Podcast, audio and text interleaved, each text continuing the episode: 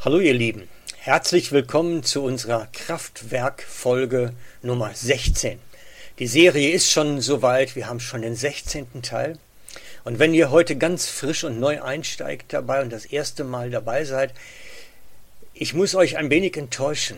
Es baut alles ein wenig aufeinander auf. Wenn du also heute das Gefühl hast, ich komme nicht so richtig nach, dann könnte es einfach sein, dass dir 15 Folgen vorher ein wenig fehlen. Ich mache dir also Mut, dann nachher doch vielleicht mal die Folge 1 zu nehmen und einfach nochmal einzusteigen und zu entdecken, was es damit auf sich hat, Gottes Kraft im eigenen Leben zu erleben. Denn darum geht es heute, dass wir lernen, Schritte zu gehen, diese Krafterfahrungen Gottes zu machen. Denn das hat der liebende Vater für uns parat. Er hat für uns parat, dass wir ein Leben führen, was von kraftvollem Gebet durchdrungen ist. Ein Leben führen, was mit Erfahrungen Gottes, mit seiner Kraft zu tun hat. Und ich zeige euch in dieser Serie, wie das genau funktioniert. In den beiden letzten Folgen, in Folge 14 und 15, haben wir entdeckt, mit welchen Mitteln und Wegen wir die Kraft Gottes und den Heiligen Geist in uns selber mehren können. Denn die Bibel ist an der Stelle eindeutig. Die Bibel sagt, dass es bei uns liegt, den Heiligen Geist in uns zu mehren. Natürlich ist er autonom, aber es gibt bestimmte Dinge in unserem Leben, die ihn einladen, die ihm ein willkommenes Umfeld schaffen, in uns, in unserem Leben. Und heute geht es darum, den Heiligen Geist in unserem Leben mehr Raum schaffen und Ausdehnung bieten, indem wir im Glauben wandeln. Indem wir also ein Leben führen, das aus Glaubensschritten besteht. Der Heilige Geist liebt es, wenn wir Glauben wagen und Schritte gehen. Den Bibeltext, den ich dafür herausgesucht habe, steht in Matthäus 14, Verse 25 bis 31. Gegen Ende der Nacht kam Jesus zu den Jüngern. Er ging auf dem See. Als sie ihn auf dem Wasser gehen sahen, wurden sie von Furcht gepackt. Es ist ein Gespenst, riefen sie und schrien vor Angst. Aber Jesus sprach sie sofort an. Erschreckt nicht, rief er, ich bin's. Ihr braucht euch nicht zu fürchten. Da sagte Petrus, Herr, wenn du es bist, dann befiehl mir, auf dem Wasser zu dir zu kommen. Komm, sagte Jesus. Petrus stieg aus dem Boot und ging auf dem Wasser zu, auf Jesus zu. Doch als er merkte, wie heftig der Sturm war, fürchtete er sich. Er begann zu sinken. Herr, schrie er, rette mich! Sofort streckte Jesus seine Hand aus und hielt ihn fest. Du Kleingläubiger, sagte er, warum hast du gezweifelt?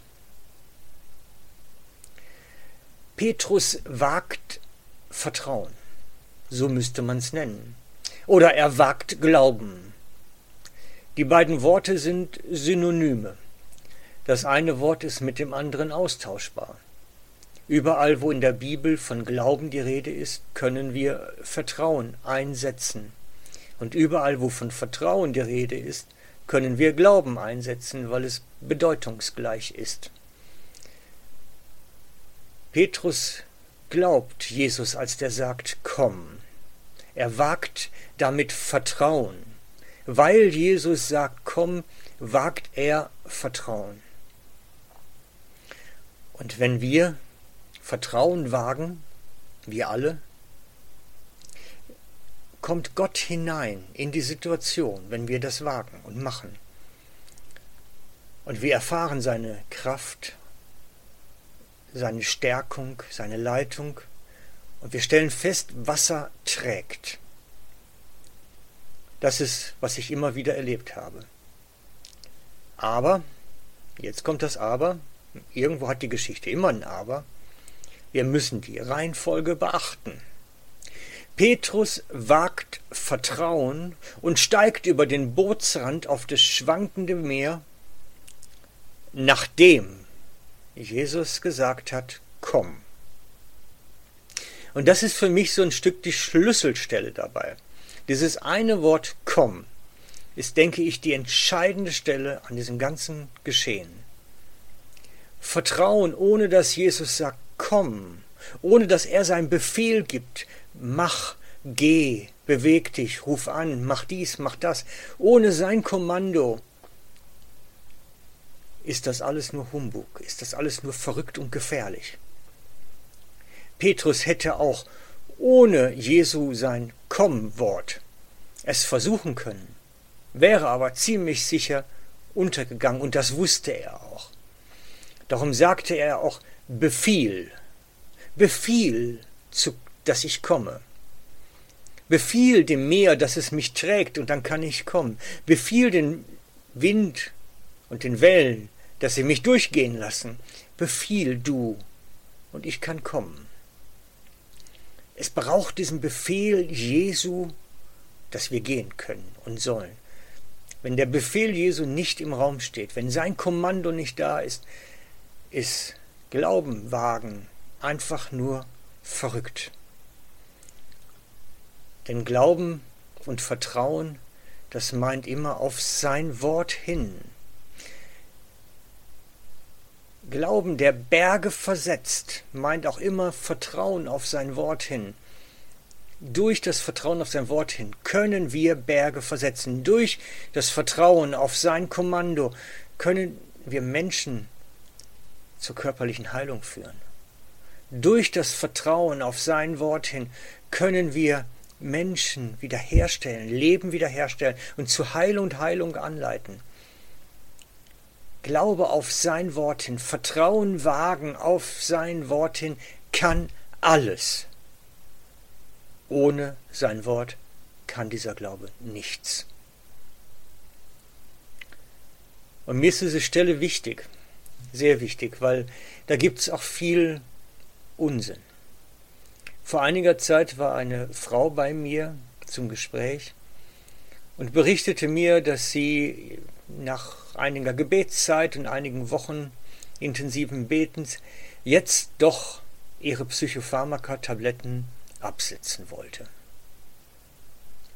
Und ich war erstaunt, weil ich wusste, dass sie die recht lang schon nimmt und habe dann gefragt, was hat Jesus dir denn gesagt dazu?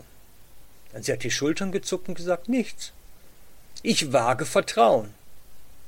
Und ich habe dann zurückgefragt, du wagst Vertrauen, ohne dass Gott dir gesagt hat, mach das. Das ist leichtsinnig und extrem gefährlich. An sich ist es sowieso gefährlich, Tabletten ruckartig abzusetzen, weil Gott was sagt.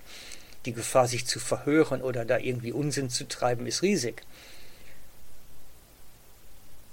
Aber sie wollte es wagen, ohne dass er etwas gesagt hat. Ein ähnlicher Fall, jemand, der wegen seiner Arbeitsstelle kam und die kündigen wollte. Ich habe gefragt, du kündigst im Vertrauen auf Gott, aber was hat er dir denn dazu gesagt? Und auch wieder dort Schulterzucken, nichts. Die gleiche Antwort von mir. Glauben wagen ohne das Kommando Jesu ist leichtsinnig und verrückt. Wir brauchen, um Glauben zu wagen, das Kommando, den Befehl. Und wir brauchen da drin auch eine innere Gewissheit, dass er sagt, geh, mach jetzt. Und darum hängt Glauben für mich immer mit diesem Schauen und Hören und Impulse von Gott aufnehmen zusammen. Und wir brauchen da drin Sicherheit. Aber gehen wir mal einen Schritt weiter und schauen uns mal die anderen Jünger an. Denn Petrus war ja nicht allein unterwegs, die anderen Jünger waren ja auch im Boot. Ich weiß nicht, wie Sie über die Geschichte gedacht haben. Petrus war immer derjenige, der ein bisschen voranstürmt, der Mutige, der Entschlossene, derjenige, der auch mal mit dem Kopf vor die Wand rennt. Und jetzt auch wieder. Paulus, Petrus zuerst raus aus dem Boot und aufs Wasser gehen. Was haben die anderen wohl gedacht? Wahrscheinlich haben sie ihm innerlichen Vogel gezeigt oder gesagt, du Spinner, was auch immer. Ich kann mir schon vorstellen, dass da ein paar nicht nette Gedanken bei gewesen sind. Und Petrus macht diese Glaubenserfahrung.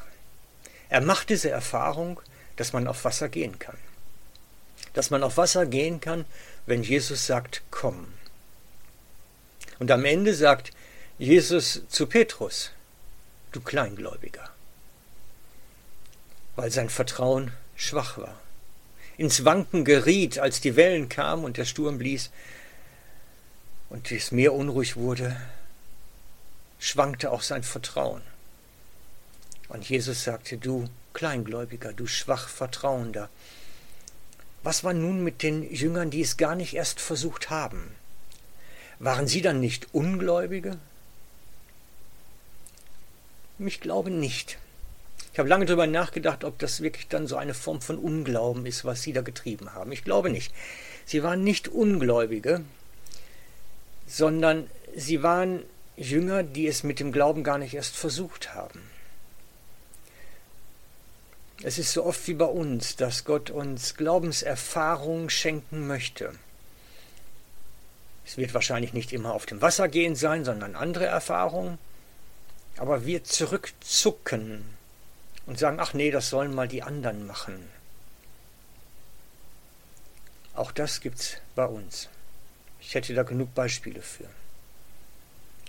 Aber Gott hat solche Glaubenserfahrungen für uns parat, damit unser Vertrauen wächst. Denn das möchte er. Gott möchte, dass unser Vertrauen wächst. Wir haben so die Tendenz ganz oft dann, wie die anderen Jünger in dem Gleichnis, in der Geschichte, im Boot hocken zu bleiben. Wir schauen lieber zu. Die Erfahrungen sollen die anderen machen und wir machen dann am Ende den Daumen hoch, Daumen runter, wenn es nichts war. Aber der Heilige Geist liebt es, wenn wir gehen, wenn Jesus sagt, komm. Der Heilige Geist wächst in uns, wird größer in uns, wenn wir es wagen, Glaubenserfahrungen zu machen. Wenn wir uns darauf einlassen, eigene Erlebnisse zu haben und aus der Zuschauerrolle herauszukommen. Dieses Vertrauen, was wir dadurch lernen und Schritte, die wir gehen, mehrt den Heiligen Geist in uns, wenn wir uns darauf einlassen. Ich habe es immer wieder in meinem eigenen Leben erlebt, dass Gott mir Dinge sagt, geh. Und es war manchmal schon ähnlich dem auf dem Wasser gehen. Geh. Und ich lade dich ein, geh du auch den nächsten Schritt. Geh du auch raus, wenn Jesus es dir sagt. Und lad ihn doch mal vielleicht ein. Sag doch mal, Gott, ich möchte meine Zuschauerrolle verlassen jetzt. Ich möchte Glaubenserfahrung machen. Sag das Gott doch mal im Gebet. Herr, hier bin ich. Schenke mir Erfahrungen, die mein Vertrauen mehren. Lad mich ein, aufs Wasser zu gehen. Sprich ein Kommando, dass ich mich bewegen kann. Sprich zu mir, Herr. Ein Gebet, das das Leben sehr verändern kann. Glaubt's mir. Denn Gott hört dieses Gebet und er wird dich herausfordern und zum Glaubenswachstum anleiten. Der Herr ist mit euch. Liebe Grüße, euer Frank.